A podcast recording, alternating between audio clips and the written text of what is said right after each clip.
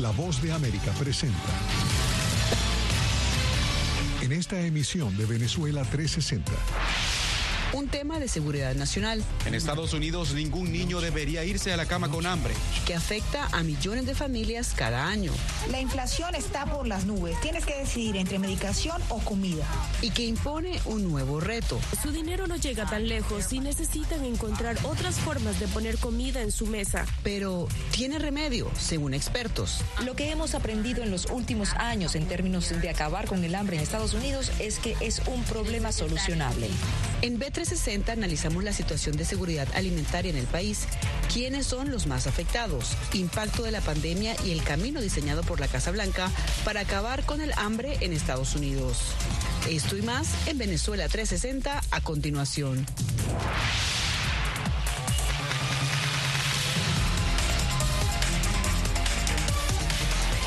Bienvenidos a B360. Soy Cristina Caicedo Smith y los acompaño desde Washington. Hoy les presentamos reportes en vivo con Belén Mora con la actualización más reciente del programa de la administración Biden para combatir el hambre en Estados Unidos. Desde Buenos Aires, Gonzalo Báñez Villar nos explica sobre el aumento de la informalidad en América Latina y sus consecuencias en las economías de la región. Y desde Caracas, Adriana Núñez Rabascal nos habla de la realidad en cuanto a la concientización sobre el VPH. Bienvenidos. Y bueno, más de 13 millones y medio de hogares en Estados Unidos experimentaron inseguridad alimentaria en el 2021, según el más reciente informe del Departamento de Agricultura. Y aunque en perspectiva esta cifra es optimista, expertos señalan que el camino para reducir el hambre en el país todavía queda mucho por recorrer. Belén se encuentra con nosotros en vivos desde el Departamento de Agricultura, entidad que se encarga de analizar estas cifras. Belén, ¿qué se destacó en este informe? Hola Cristina, y precisamente tenemos que hablar que el dato que se destaca es que los niveles de inseguridad alimentaria en los hogares con niños se redujo en el año 2021. Recordemos, en plena pandemia de COVID-19. ¿Y a qué se debe este dato? Bueno, según los expertos, esto se debe precisamente al hecho de que el gobierno de Estados Unidos había implementado una serie de programas federales y de suplementación eh, alimentaria para las familias de eh, bajos ingresos. Y de acuerdo con los expertos, esta cantidad de ayuda federal precisamente es lo que mantuvo la situación e hizo que estos niveles no crezcan a un, a, un alto eh, porcentaje. Pero ¿por qué es importante este dato? Porque para los expertos esto podría marcar el camino de cuáles serían las estrategias para reducir el hambre en Estados Unidos.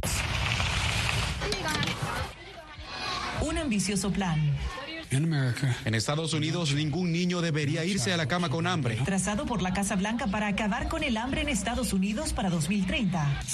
La seguridad alimentaria y nutricional son fundamentales para nuestra seguridad nacional y para nuestro futuro económico. Sin embargo, el más reciente informe del Departamento de Agricultura señala que uno de cada diez hogares estadounidenses experimentó inseguridad alimentaria en 2021, lo que equivale a 13,5 millones de familias.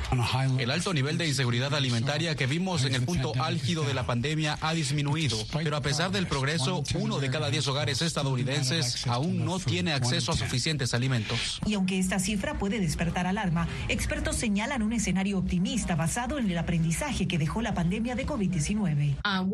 Lo que hemos aprendido en los últimos años en términos de acabar con el hambre en Estados Unidos es que es un problema solucionable. Un camino que para algunos especialistas se cimenta sobre los programas suplementarios de alimentación, las ayudas federales y las iniciativas para para robustecer la economía. Um, lo que atribuimos a tasas más bajas de inseguridad alimentaria en 2020 y 2021 de lo que se hubiera esperado fue la increíble cantidad de apoyo fiscal a los hogares. Lo que según datos del Departamento de Agricultura contribuyó a reducir el índice de inseguridad alimentaria en hogares con niños a los niveles más bajos de la historia.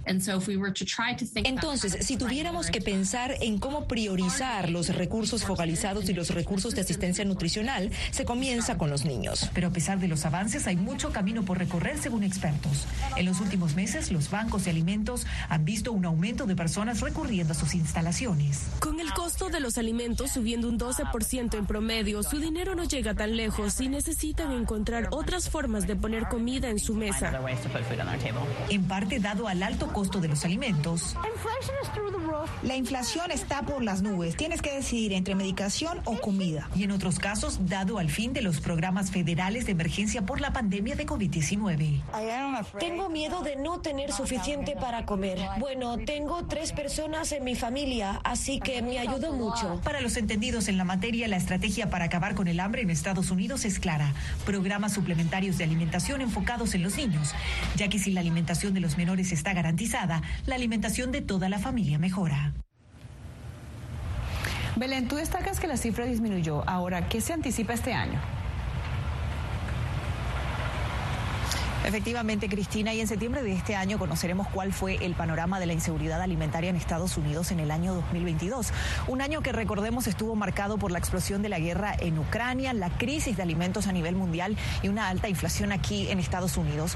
Factores que podrían pintar un panorama eh, completamente distinto al que se dio en el año 2020 y en el año 2021. Con todo, los expertos son optimistas, ya que consideran que siempre y cuando el gobierno de Estados Unidos pueda mantener los programas federales de ayuda y suplementación alimentaria para la familia, para las familias de bajos ingresos, la situación podría estar controlada. Cristina. Muchas gracias, Belén Mora, desde Washington.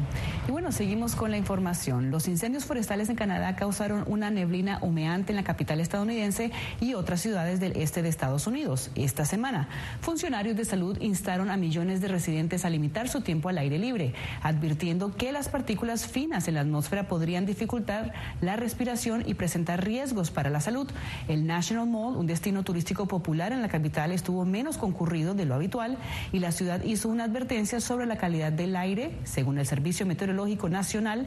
Lugares icónicos como el monumento a Lincoln y el imponente edificio del Capitolio se veían borrosos por la bruma a causa del humo. Expertos advierten a que en ciudades con alta polución es importante dar un descanso a los pulmones, no permanecer mucho tiempo afuera ni hacer ejercicio extenuante. He estado en algunas ciudades realmente contaminadas. Entonces, la realidad es que los niveles de aire que vemos hoy son como los niveles de Delhi, Mumbai y Yakarta. Ahora, no creo que los estadounidenses quieran escuchar eso necesariamente, pero es una buena manera de hacer que otras ciudades digan, oye, tenemos que limpiar. Es tiempo de una pausa, pero al regreso, la Organización Internacional del Trabajo advierte sobre cifras de informalidad en la región. No se vaya.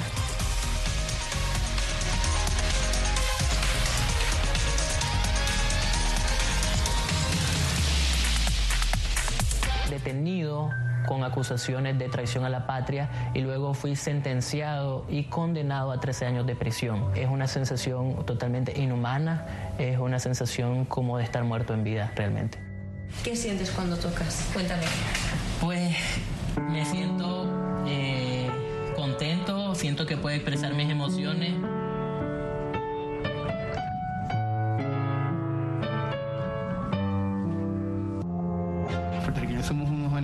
Porque tenemos esta ciudadanía americana. Llegamos a Estados Unidos y nos damos cuenta que somos diferentes. Sí, tenemos un pasaporte americano, pero nuestra idiosincrasia no lo es. Si queremos hacer un mejor Puerto Rico, que es lo que buscamos nosotros, tenemos que ganarnos el respeto y la confianza de todos los sectores del país.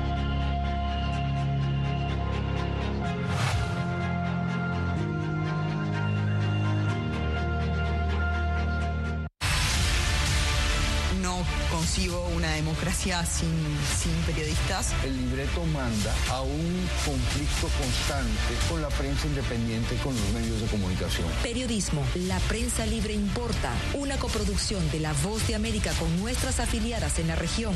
Se ejerció esta profesión con mucho eh, miedo. ¿Cuántos periodistas van muertos ya?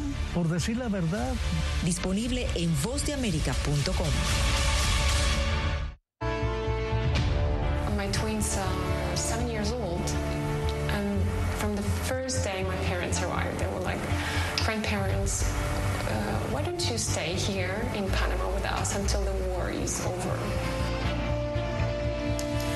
Ucranianos en las Américas, de regreso al frente de batalla.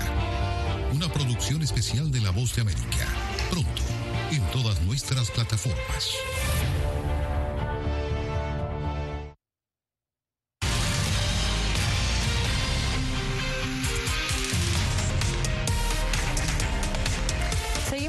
En B360. ¿Cuántas personas cercanas a usted poseen más de un trabajo? Y es muy posible que alguna de estas actividades sea dentro del ámbito de la informalidad. Y no es algo descabellado, ya que un reciente estudio de la Organización Internacional del Trabajo asegura que uno de cada dos trabajadores en América Latina no tiene un empleo formal y ha tenido que adaptarse a nuevas condiciones de mercado. Gonzalo Báñez Villar se encuentra con nosotros. Gonzalo, cuéntanos por qué en países de América Latina tienen más trabajo informal y se conoce cuánto en ingresos aportan a la economía. Hola Cristina, en América Latina los países que más informalidad tienen en sus respectivos territorios son en primer lugar Bolivia y Venezuela con un 80% de informalidad según cifras de la Organización Internacional del Trabajo. Le siguen un segundo grupo Perú y Colombia que tienen en torno a un 60% de empleo informal y en tercer lugar, en el tercer pelotón, se encuentra la Argentina, con cerca de un 50% de empleados informales. Esto quiere decir, por ejemplo, aquí en la Argentina, que una de cada dos personas están trabajando en la informalidad. Y al mismo tiempo, según datos de la propia OCDE, el 20%, entre el 15 y 20% del Producto Bruto Interno total del país corresponde a la economía informal. Eso aplica tanto aquí, a la Argentina, como al resto de la región, como al resto de América Latina.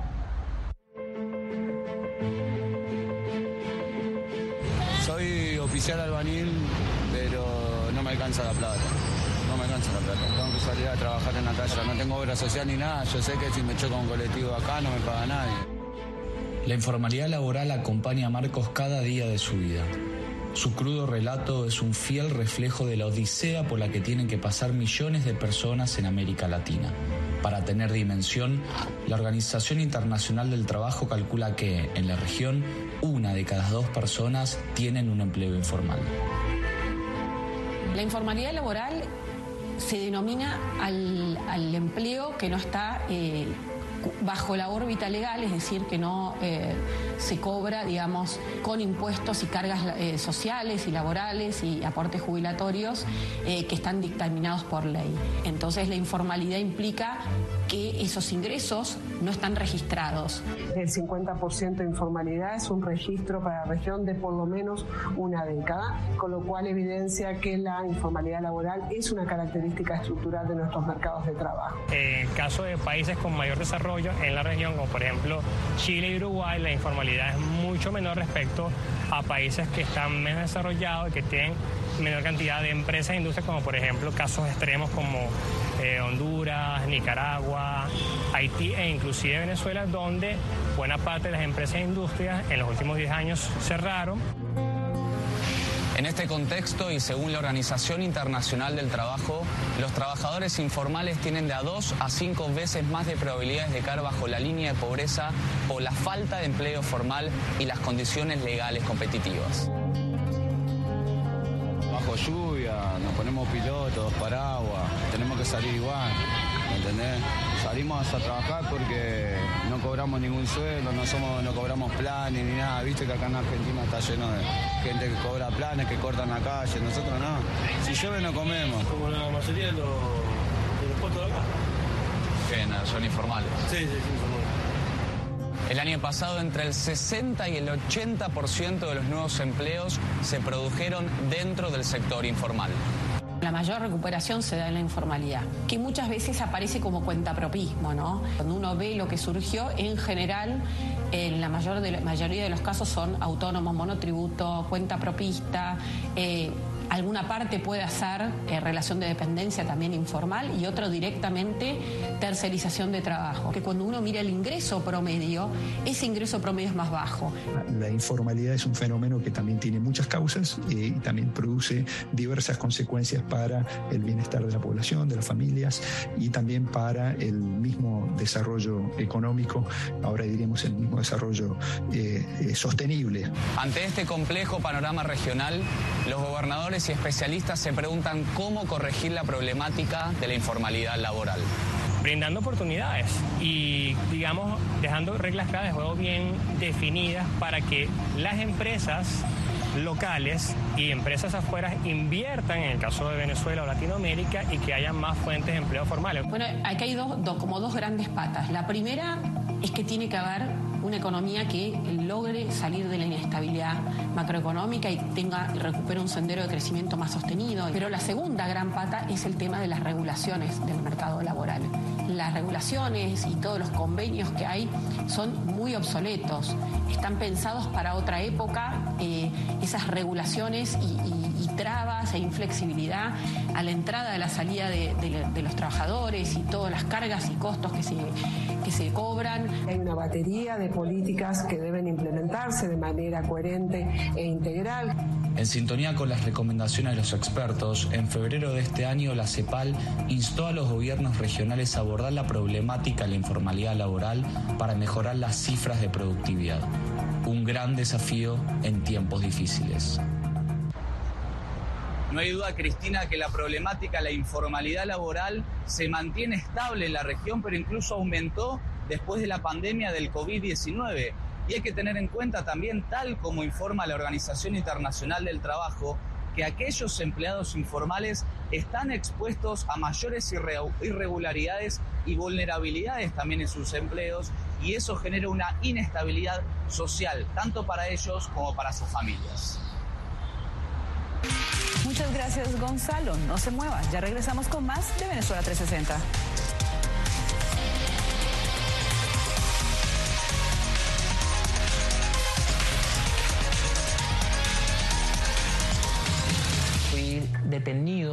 Con acusaciones de traición a la patria y luego fui sentenciado y condenado a 13 años de prisión. Es una sensación totalmente inhumana, es una sensación como de estar muerto en vida realmente. ¿Qué sientes cuando tocas? Cuéntame. Pues me siento eh, contento, siento que puedo expresar mis emociones.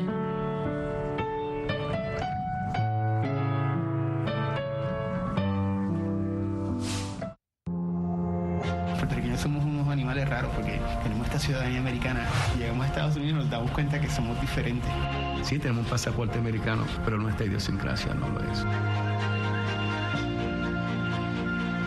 Si queremos hacer un mejor Puerto Rico, que es lo que buscamos nosotros, tenemos que ganarnos el respeto y la confianza de todos los sectores del país.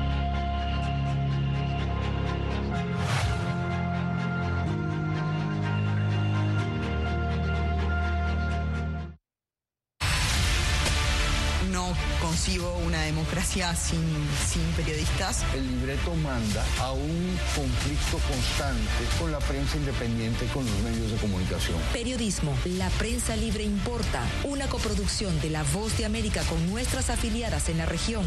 Se ejerció esta profesión con mucho eh, miedo. ¿Cuántos periodistas van muertos ya? Por decir la verdad. Disponible en vozdeamerica.com.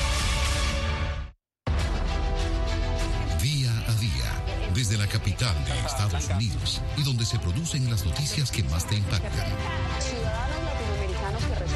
La voz de América te conecta con El Mundo al Día.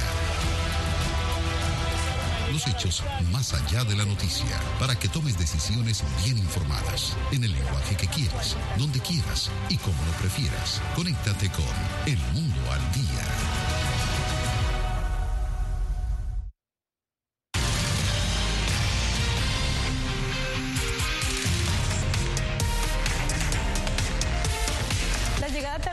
Vacuna contra el virus del papiloma humano o VPH en Venezuela y su elevado costo provocan que el cáncer de cuello uterino siga siendo la segunda causa de muerte oncológica en mujeres en el país, según advierte la Sociedad Anticancerosa. Adriana Núñez se encuentra con nosotros en vivo. Adriana, ¿por qué se da esto? ¿Es cuestión de conocimiento o de falta de acceso?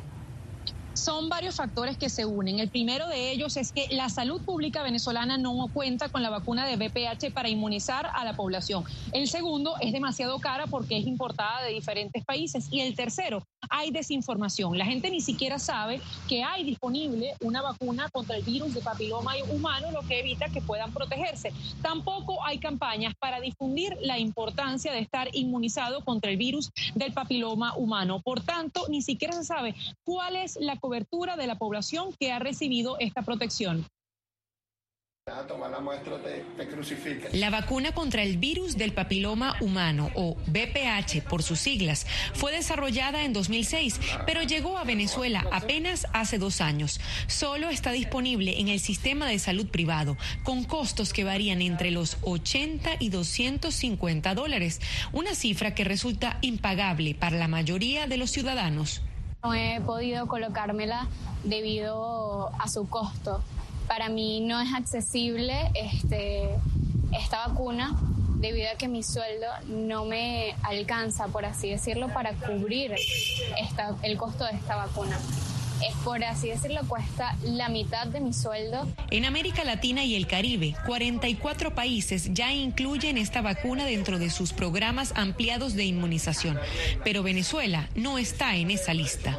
Sin embargo, es importante la vacuna porque no solamente es para prevenir el VPH que causa el cáncer de cuello uterino, sino también el VPH puede causar cáncer a nivel anal, a nivel de pene, a nivel de orofaringe que son cánceres que pueden ser tanto en hombres como en mujeres, o sea, tiene utilidad en los dos sexos y por eso está indicada tanto para hombres como para mujeres. El gobierno del país ha estado en reuniones con UNICEF y la Alianza para la Vacunación a fin de poder garantizar la inmunización gratuita contra el VPH entre este año y 2024, pero hasta ahora nada es oficial. Lo que se mantiene es la preocupación del gremio médico, porque en 2021 hubo cerca de 2.000 muertes por cáncer de cuello uterino, una cifra que según expertos puede revertirse. Hay países como por ejemplo Australia que están desde que salió la vacuna, lo tienen incorporado a su esquema de vacunación y en esos países está prácticamente erradicado el cáncer de cuello uterino. La Organización Mundial de la Salud recomienda aplicarla a los nueve años. Sin embargo, nunca es tarde para recibir esta inmunización y aún es recomendable para quienes están entre los 40 y 50 años. La vacuna sí va a causar una, una respuesta inmunológica seria, una respuesta inmunológica fuerte y va a prevenir las futuras reinfecciones. Ante la ausencia de datos, se desconoce cuál es el porcentaje de la población venezolana que ha recibido la vacuna contra el VPH, pero de acuerdo con la revista de ginecología de la Universidad de los Andes, la incidencia del virus es de 28,5%. Y hablábamos justamente de las 2.000 muertes que se registraron el año pasado, pero hay que decir que hay un total de 5.500 casos de cáncer de cuello uterino y el principal factor que causa el cáncer de cuello uterino es justamente el virus del papiloma humano. Pero ¿qué pasa? Las mujeres tampoco tienen acceso a pagar por citologías y otros exámenes ginecológicos, lo que hace que las sociedades médicas venezolanas insistan y exijan al Ministerio de la Salud del país que cuanto antes traiga estas vacunas contra el VPH, las ponga a circular en el sistema de salud público para que más personas puedan protegerse. Muchísimas gracias, Adriana. Y bueno, última pausa en B360, pero al regreso, Galería Nacional del Retrato abrió sus puertas a una exhibición que explora el expansionismo estadounidense. Ya volvemos.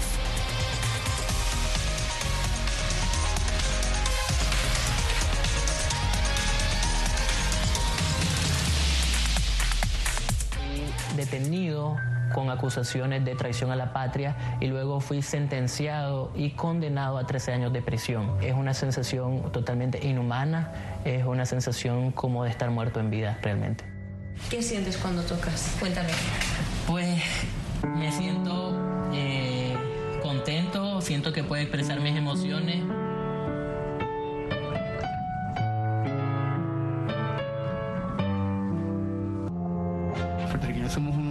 Raros porque tenemos esta ciudadanía americana. Llegamos a Estados Unidos y nos damos cuenta que somos diferentes. Sí, tenemos un pasaporte americano, pero nuestra idiosincrasia no lo es. Si queremos hacer un mejor Puerto Rico, que es lo que buscamos nosotros, tenemos que ganarnos el respeto y la confianza de todos los sectores del país.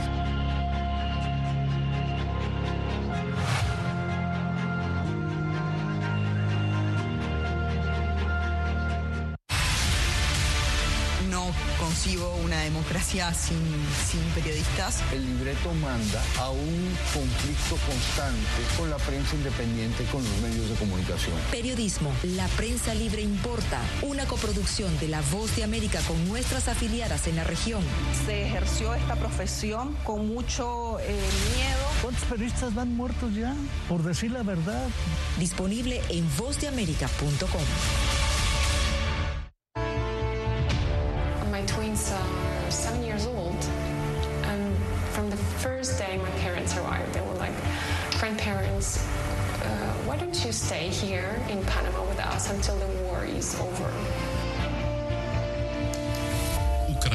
En las Américas, de regreso al frente de batalla.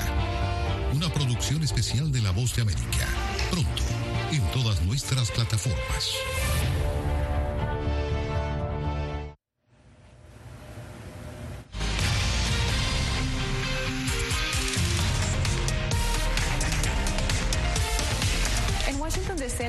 Nacional del Retrato abrió sus puertas a una exhibición que explora el arte durante el expansionismo estadounidense a finales del siglo XIX. A través de retratos, fotografías, mapas e imágenes de prensa, los visitantes pueden explorar la colonización de Estados Unidos de territorios como Puerto Rico, Cuba, Filipinas, Guam y Hawái. Carolina Valladares es nuestra guía en este recorrido.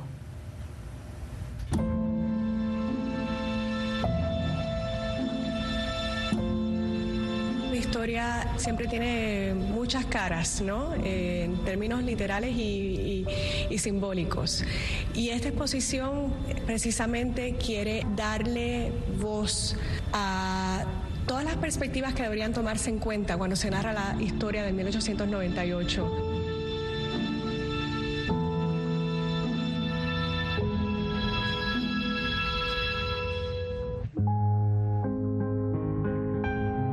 Bajo este lema del revisionismo histórico que 125 años después de una fecha que unió tres hechos contenciosos como la guerra hispanoamericana, la resolución de anexo de Hawái y la guerra filipoamericana, que la Galería Nacional de Retratos del Museo Smithsonian arroja luz a un punto álgido de la historia que provocó profundos cambios geopolíticos. Justo esa, esa intervención militar que conlleva esa decisión le da una plataforma mucho más amplia a los Estados Unidos a partir del nuevo siglo XX para tener influencia en Latinoamérica.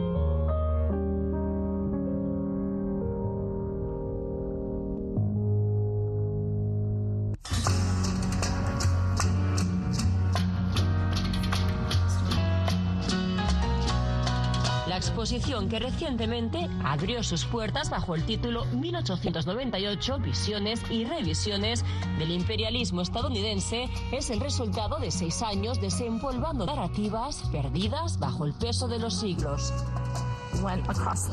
Fuimos alrededor del mundo. Visitamos 74 archivos en España, en Estados Unidos, Cuba, Puerto Rico, Guam, Hawái y las Filipinas. Visiones en forma de retratos, mapas y otros objetos que yuxtaponen la versión más anticolonialista de Estados Unidos con la del país que acabó por expandirse más allá de sus límites continentales.